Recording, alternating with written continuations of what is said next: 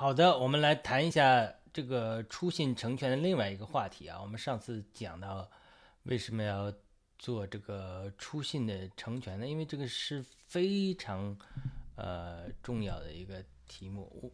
呃，为什么呢？因为呃历代以来这个复兴来临的时候，这个门徒成全的工作是非常非常重要的。如果不做好门徒成全的工作，那么信徒他的生命。灵命不能成长，灵命不能成长，然后，呃，大复兴呢，它时间久了就不能持续，所以它必须有一个生命式的滴灌式的这种，呃，这个所谓的这个复兴。呃，什么是生命式呢？就像以色列人他在呃搞这个沙漠地、搞浇灌地一样，它是滴灌。滴灌，我们知道我们在北美种菜，它也是这样。你要滴灌的浇水，它是浪费的水少，不断的持续的它来浇水。那么另外一种所谓就是复兴式的奋兴式的方法，大复兴来临的时候，就好像雨水暴雨冲刷一样，会把这个污秽啊、污垢啊都出去，让人有一个非常分心的。工作也会带来很多很多的呃人，很多很多的这个呃人得救。但是如果说如果不注意做这种生命式的成全的工作，这种门徒成全的工作、出信成全的工作的话，就好像这个呃大水冲到了黄土高原一样，水来在你植被没有做好的时候，呃带来冲刷是非常的澎湃。但是其实，呃，却没有持久的果效。但不是说这些人得救的人就没有得救了，他不可能得救就是得救了。但是他所谓持久没有持久的果效，不是说作为永远的生命，他们这些人没有得救，不是的，而是说这些人本来可以成全为呃教会的柱子，然后再进一步能够投身到这个复兴中，然后保持这个复兴的尽头。所以这个是非常非常重要的，所以我相信我们这个大复兴已经开始了，已经来临了，序幕已经开始了。我一直在讲，主给我很多的感动，讲的这个大复兴要来临，不仅要呃在中席卷中国，要从中国呃席卷全世界，这是关于中国的大复兴啊。那世界其他的地方还有也要大复兴，主也给我感动，告诉我马里兰将来有大复兴。美国那因为二零零四。三年的时候吧，大概我想，这个搬离这个地方，呃，我就这个觉得说，要呃要要搬离这个马里兰，因为我当时我太太在外地滨州找了一个工作，我们觉得在马里兰过得也不开心，所以想去滨州去，这个深山老林里躲着了。但是主给我看见我人生的第一个意象，呃。通过这个意向提示我不要离开马里兰，我们继续留，不要离，继续不不要去滨州，继续留在马里兰。这个意象我是看见一个水流螺旋式的上升，就从我们上空林里看见，然后越来越转越大，像个小龙卷风一样。当时神在我灵里的感动是说，将来有一天复兴要要从这里出去。当然，主另外一个异梦中给我启示。非常明确的启示，在一个高处站着，我看见耶稣在高处站着，然后我我也在一个地方比耶稣呃较低的地方站着，然后在他身边有两条河流，汹涌澎湃的两条河流啊，然后主就对我说话，说这两条河流要汇流，这是对我非常震撼的一个异梦。那我就傻乎乎的，这种与主的相遇的经历，往往会让我们当呃。非非要就是非常傻乎乎的，我就说，哎呀，这上游左一条运河不是他们更容易汇流吗？主说不会在上游汇流，而是在下游汇流。然后主给我看到一幅图画，就在我们当时我们那个聚会的一个教会的美马里兰的一个小镇叫哥伦比亚一带，我看到地上那个商业的情景啊，以及水流不通的情形被预知的，有些污泥道路，有些污泥水流没有了。原来看到两条河流，现在水流没有了。但主又说这两条河流要汇流，呃，又并启示我，这个在马里兰这带汇流，呃，我一直在思考这个阴谋到底这个汇流是什么东西？是后来我在博士论文的写作中也提到，是可能是我认为是圣洁和能力的汇流。因为我在地方教会追求十几年，就是追求读经啊，追求圣洁啊，追求魂的变化啊、救恩呐。但是二零一五年前后，因着个人生活中的危机，主带我到灵运动中去学习恩赐啊，也开启了很多的呃眼界和恩赐吧。虽然在学习过程中，但是我认识到恩赐是真实的，神对于先知运动的先知恩赐的恢复、使徒恩赐的恢复、各项的。恢复是神在末世中复兴中是必不可少的，虽然有很多的争议，很多不成熟的地方，因此我，哎，哎，在博士论文中企图探讨这个所谓的汇流，就是，呃，能那个这个呃圣洁和能力的汇流，就是所谓的福音派和灵恩派的汇流，福音派重圣经，灵恩派重圣灵、圣灵和圣经这种汇流，所以。呃，在在这这种情形下，我相信是很多的人，呃，他这个在寻求信仰。我知道很多人在寻求信仰，慢慢也进入到这个信仰的当中。所以，因为我得救的背景的原因，我们得救之后十几年，主要是在教会这个小圈子里，呃，带小组啊、查经啊、成全门徒啊，所以做了十几年都是做这方面的工作，所以在这方面有很多很多的学习。那我们也，我也观察了很多的教会，不同的教会，学习之后就发现这个教会之间啊差别很大。有的教会重视门徒训练，呃，读经啊，帮他们建立一个读经的习惯呐，祷告的习惯呐，呃，是这个一些属灵的操练呐，包括呃钱财的分别为圣啊，呃，包括。呃，其他的各样的属灵操练啊都有。那么这是福音派的教会中。那在灵运动中呢，重视恩赐啊，重视预言的实行啊，重视呃这个灵恩的开启啊，重视方言的祷告啊，呃，重视这些呃医身体的医治啊，呃，他们也有一些属灵操练，是福音派的弟兄姊妹不再操练的。但是大多数。美国教会不管灵恩派和福音派来讲，相对于华人教会来讲是比较松散的。华人教会的操练，不管是福音派和灵派，呃，都读经啊、祷告啊，都比较勤奋。呃，有一首非常有名的诗歌叫做《清晨的五点钟》，就是讲到中国大陆很多人五点钟清晨起来祷告，这个在西方很少有的事情。所以我在神学院的一个韩国同学，他在一个约翰卫理会的。教会担任牧师，哎，他去了之后，他这个教会大多数都是白人的信徒，他就见证他在那里怎么服侍这个白人信徒。因为约翰卫理会，他们属于受到天主教或者说传统的这个所谓的这个 deity laity，就是神职人员制度的这个影响很深的。他们神职人员地位很高，他们有主教。和各种的这个等级体系，他们分教区，他们叫 conference，一个一个省啊，或者一个州啊，或者几几个州啊，它叫一个 conference，一个大区。呃，conference 下面有各样的主教 bishop，那主教就有权利命任命任何一个人来担任某个他辖属辖区之下的牧师，所以这就是一方面。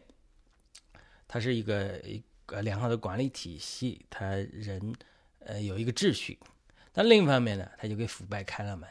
有牧师告诉我说，他必须得跟这个主教处理好关系。这个主教如果处理不好关系的话，他派你去一个鸟不拉屎的地方，人不没人愿意去的。或者你刚扎根在某个地方，你孩子在这上学啊，他也不管你。我派你去，你必须就得去，你不去你就违反上级的命令。然后你可能在这个圈子里就没得混，所以这种美国主流教会中还有非常等级森严的，跟天主教有点类似。呃，因为这个约翰卫理会是深受约翰卫斯理影响，约翰卫斯理是英国来的，英国来的，他他是英国圣公会出来的，英国圣公会就是改头换面的天主教，只不过亨利五世对于这个天主教不满，他是个绝对的天主教徒，还批评马丁路德当。到有一天，他想离婚，希望获得教皇的支持，因为他的老婆不能生儿子，他要生儿子，好像亨利五世还是呃，我如果没记错的话，教皇因为政治的缘故，因为他的老婆是呃西班牙还是呃法国的皇室的后代，他又怕得罪人家，所以他不同意，不同意亨利五世还是查理五世，我忘记了。这个呃，英国这个呃教这个国王就说，刚才我不跟你天主教搞了，我支持马丁路德改教了，所以他就改头换面，我们英国改成圣公会，呃，作为我们的国教，英国君主就成为我们的。教会的领袖，所以等于是英国圣公会就是从天主教脱胎出来的，完全改头换面，啥都没有改，就是换了一个教皇改成英国呃国家元首作为呃领袖，所以整个英国的圣公会基本上跟天主教一样等级森严。那么圣圣公会本身，约翰卫斯理他也是圣公会的一个信徒。所以圣公会的信徒，他也一定程度上，他没有完全反圣公会，所以他也这个约翰卫斯理这些里面也继承了一些圣公会的这个传统，至少受到影响。所以这个约翰卫斯理会里面这些这些这个怎么讲呢？等级制度还是很森严的。所以他这讲呢，我知我听我神学院的牧师同学讲的，他韩国人，他说因为是上级命令我去的，所以他们虽然这个 congregation 所有的这个会众都是白人，但是白人。他也，呃，也他他们也在听他的，因为什么？他们等级制，所以所以这个这是我讲的一个背景。在他这种等级制的情况下，他是虽然韩国人英文也不好，但是他就能够呃有机会去服侍这些白人的教会，都是些老头老太太。他就讲这些美国教会很多人根本不注重属灵操练，也不读经，也不祷告，也。服饰也是有一些，但是真的比起韩国的教会，像什么有祷告山呐，这种亚裔基督徒，包括张文基啊，韩国的教会啊，都比较注重祷告。韩国的牧师，韩国教会也非常注重凌晨的祷告，所以他就在他教会起一身坐着，每天早上五六点钟起来祷告。开始的时候，信徒也都是懒惰不配合，但是他这么坚持，也做。年轻人的聚会，慢慢慢慢，他就给我做了个见证啊。他说他们这个教会就开始复兴了，就是越来越多的年轻人加入他们这个以白人老头老太太为主的一个教会，人数成长非常的快。所以这就是讲的这种情形。就整个欧美的教会来讲，呃，欧洲的教会更多了。欧美的教会来讲，很多教会就是老头老太太多。为什么呢？因为他不注重祷告。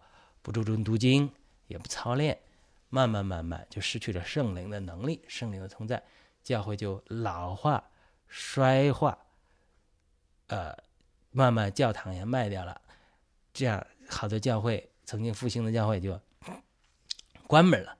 这就是所谓说美国基督教衰落对美国政治社会层面影响的一个重要原因。因为什么？因为它呃灵性衰落了。那么你要灵性刚强，你就要有一些属灵的操练，包括我讲的韩国牧师讲的，大家每天早上祷告啊，哎，读经啊，年轻人聚会啊，哎，他就就有复兴了。就是你总要做点事情，就跟健身一样，你要天天锻炼，那总有效果的。你天天不锻炼，天天做 couch potato，坐在沙发上看电视，那一定会长肉长胖。所以这个因此就是说，所谓初信成全啊。我们讲这种真理啊，它也是一种类似的操练，就是说，哎，很多出信的人呢，他这儿听一下的，那儿听一下的，呃，这儿读经啊，那儿读经。如果他不像我们早期得救之后，呃，特别现在疫情的时候，他有教会啊，有人呃跟跟他紧啊，有人特别带他。像我的呃得救之后有属灵经历，就是神呃主宰安排了好多爱主的弟兄姊妹，他就是监督着我去学习啊，带我去祷告啊。他就给我创造这个环境。我记得刚得救的时候，有个老弟兄，天天早上零呃清晨的就打电话跟我们叫我们叫晨星，早上读经啊、祷告啊，有的时候还没起没睡醒呢。他就老弟兄也很有爱心，从来不定罪我，在电话留言机里留言说：“主耶稣祝福你，然后祷告一下，给你给你呃给你这种呃这种鼓励，然后再读一点圣经啊。”哎，回来我早上听听留言呐，这出信的时候啥都不懂嘛，哎，也得到帮助。所以每天，有的时候实在不好意思，因为我是住弟兄之家上下铺嘛，啊，早上一听到电话铃响啊，是一边穿衣服一边从上面跳下来接电话读经，然后祷告，然后困嘛，然后回去再睡一会儿，这都这都是有的情形。就是这是这是我想我也是很幸运的，就是好多年都有意志人、年长的人盯着我去成全我、训练我。当然我在长大，是是什么再长大一点，有专门弟兄教我服侍啊，然后教手把手教我啊，呃，也给我提出一些缺点啊、错误啊。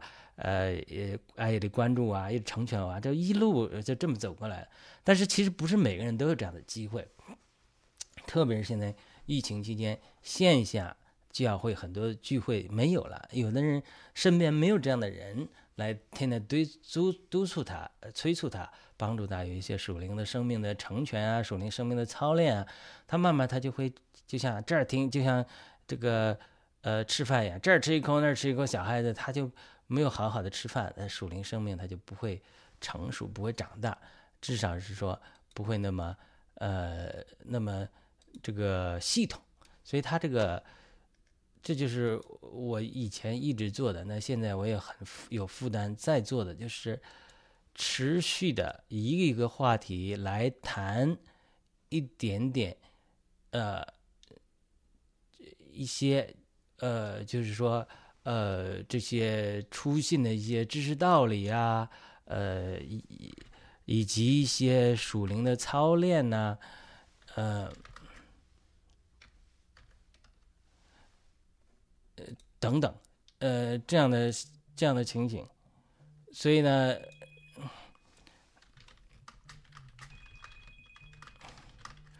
呃，这样的情形，那么这样这样的情形，我会让我们继续。呃，有这个呃，能够系统的帮助信徒，能够呃有一些呃学习。好的，那我们今天就进入今天的题目，就是如何得救。那啊，好的，那我们今天的题目就讲到这个得救与出与受洗的关系。呃，上次我们讲过了这个这个呃得救的三重方面，就是 sozo，就是说什么是得救？得救是灵魂得救，不下火湖，得是永生。第二个，呃，是身体的得医治，是应许我们。嗯，第三，呃，是这个呃是是我们从仇敌的压制中得释放。特别讲了心灵医治和赶鬼施工呢，这是非常重要的一方面，就是三方面：灵魂、身体的，呃，都得着医治。那么得，这就是得救。当然，得救我们之后还会讲，就是得救与受洗的关系是什么？就是说，首先，呃，得救的条件是非常简单的。罗马书讲到的，就是心里相信耶稣基督，口。心里相信耶稣基督是神的儿子，口里承认他神叫他从死人复活，就必得救。这是一个最最的基本的条件。就是很多人不受洗，神也算他是得救的。比如一个穆斯林，他不方便受洗，或者怕受逼迫，他没有受洗，这他让他心里相信了，那他算不算得救呢？他算得救的。得救的条件不是受洗，但是那为什么基督徒又要受洗的？这里就是。非常重要的一个仪式，受洗是一个见证。我们常常在这个出信的时候听别人讲的，就是说，呃，受洗得救就好像恋爱，爱婚姻的实质是爱，但是呢，受洗就好像结婚。你不能说我光想恋爱不想结婚，那你这个时候很难怀疑你这个爱是真的。那同所以因此呢，就是你这个人只是哦，我只信的，但我从来不愿意受洗，这个就至少来讲，人说你这个信是真的假的，你没有个凭据，你说是真的。但是说一般来讲，真爱的人他都盼望着结婚。同样，一个真正得救的人，他也盼望着受洗。受洗就是做见证，向世人做一个见证，说我是属神的了。因为圣经除了讲信主就得救之后。保罗还专门对那些禁足一家说：“信而受尽的，就必得救。信而受尽的就必得救。呃，这个信而受尽的就必得救。那么这是一个一个情形。那另外一个就是说，呃，得救除了他这个受洗，除了是一个见证之外，它是非常重要的一个仪式。就好像以色列人过红海，经过红海，这个水如何淹没了这个呃埃及人一样。当我们受洗的时候，你看得见的一面是在水里受洗，看不见的一面你就浸在圣灵里。所以这个仪式是非常重要的。因为圣经告诉我们，我们一旦信主得救、受洗了，那我们就与基督一同死、同复活。就是他这个仪式重要的一个地步，就是说，你一受洗，呃，你过去的黑暗就好像在红海里的埃及居民一样，所有的黑暗的权势就被埋葬了。那你一从水里出来，哎，你就好像从红海里过了的埃及这个以色列人一样，你就复活了。经历了主的复活，他这个同时，呃，可能你这就叫 prophetic act，先知性的举动。当你肯受洗的时候，你呃，可能天使啊，或者说灵界里的这个圣灵啊，会在你身上做更多的工作。我们看过很多人受洗，在受洗之前，这个人也信了，信了之后有各样的疑问呐，啊，各样的困惑呀，连眉头紧锁呀，还不快乐啊。但是，一受洗那一刻，我们就看到很多人就喜笑颜开，整个人的脸就发光。所以我们看过好多人这样的情形。所以他这个一受洗之后，给人的带来的变化是很大很大的。很多人说读经读不懂，哎，我也看到过很多人，他一旦得救之后，他肯受洗，一受洗之后，似乎就好像佛教讲的开光了一样。很多人读圣经就更有悟性，这个是什么原因？我们也不知道，但是我们观察到很多这样的情形。呃，主耶稣在地上的时候也来受约翰的洗。约翰说：“呃，等等等等，好不好？是应该我跟，呃，我是我怎么能跟你施洗呢？你是主啊！呃，这个主耶稣就回答说：呃，求你你暂且容许我吧，理当尽全般的义。就是说，主耶稣这句话是说。”呃，因为神的命定规是让约翰来传受尽的，呃，福音，就是人们要悔改，悔改之后受尽是个仪式，呃，经过这个仪式，哎，人的悔改的行为得到神的许可，所以主耶稣说：“你让尽全班的义，就是这个意思。你让我来行这个形式吧。”那另外一帮人就是法利赛人，他们也看。约翰在搞这一套，他们也来受洗，结果约翰就失去，约翰就非常生气，说：“你们这帮人，你们这帮人是毒蛇之种，你们要结出果子与悔改相称。如果你不结出悔果子与悔改相称，你来这受洗也没有意义。所以这就是讲到真理的另外一面。如果人不得救，受洗没有多大意义。比如这里的。”法利赛人要到失去约翰那里受洗，失去约翰就拒绝了他们，还骂他们是毒蛇之种。那这就讲了天主教历史这样的婴儿洗礼，以及呃，我跟你讲，刚才圣公会的都主张婴儿洗礼，所以出来一个重进派 Anabaptist，就是所谓现在宾州啊，其实美国各地的这种阿米士人的先祖，他们就主张重进，第二次受浸，就是意思是儿童浸礼，他没有主观意识。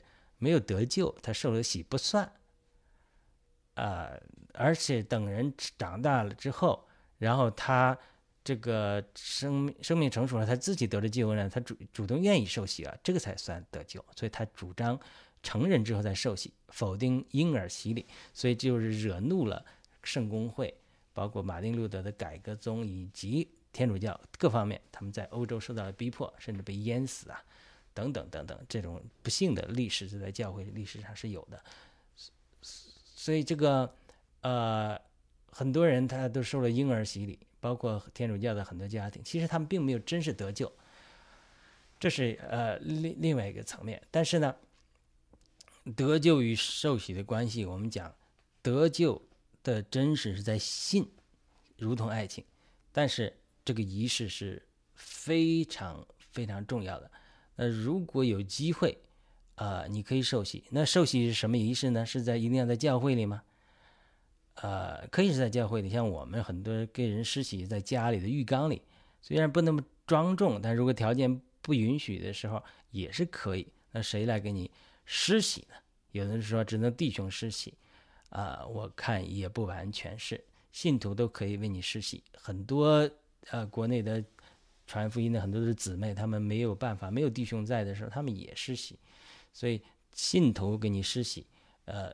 就可以，他们怎么施洗呢？就是将你浸入水里，当然也有人用点水礼，呃，这也是争议的，但是基本上都是呃细微的争议。有的人只受过点水礼，就是洒洒水说进入你的名里。像我回国为我父母施洗的时候，那没有浴缸，也不方便去教会，我就跟他们施了点水礼。但是我得救的教会认为是应该主张把整个身体浸在水里受浸礼。对，这也是呃争议的点，但都不是重要的。但即使受了点水礼，啊，这个也也是呃可以的。所以这个受洗也是非常重要的，施洗谁都可以，信徒信徒都可以，点水礼也可以。那当然有人呃把这个点水礼移文化了，说这个水我们是从呃约旦河带来的。呃，很多人还跑到以色列去朝圣约旦河里受洗，那可不可以？当然可以了，但是，哎呀，呃，不是那么夸张，非约旦河的水才才能受洗。嗯，受洗之后会给我们，呃，这个灵命的成长是有积极的作用的，特别是能向世界做一个见证，我已经属神了，不属撒旦鬼魔。而且我们受洗的时候，在呃灵里也进入一个圣灵里，呃，使徒行传二章三十八节也说，你们个人要悔改，靠耶稣基督的名受浸或者受洗，这也是圣经中的很多的例子啊。呃，大概的这个呃受洗和得救的这个一这个关系就在这里。得救的本质是信，但是呢，受洗的本质是见证。当这两个配对的时候，它就像爱情与婚姻一样，一个配对。呃，好的，我们今天就分享到这里。呃，希望对于弟兄姊妹对这个问题有了解。我还是鼓励那些心里相信的但还没有受洗的朋友，有机会能找个机会去受洗，会给你带来。呃，很大的不同，你会体会到的。好的，我们下次再讨论其他方面的题目。再见。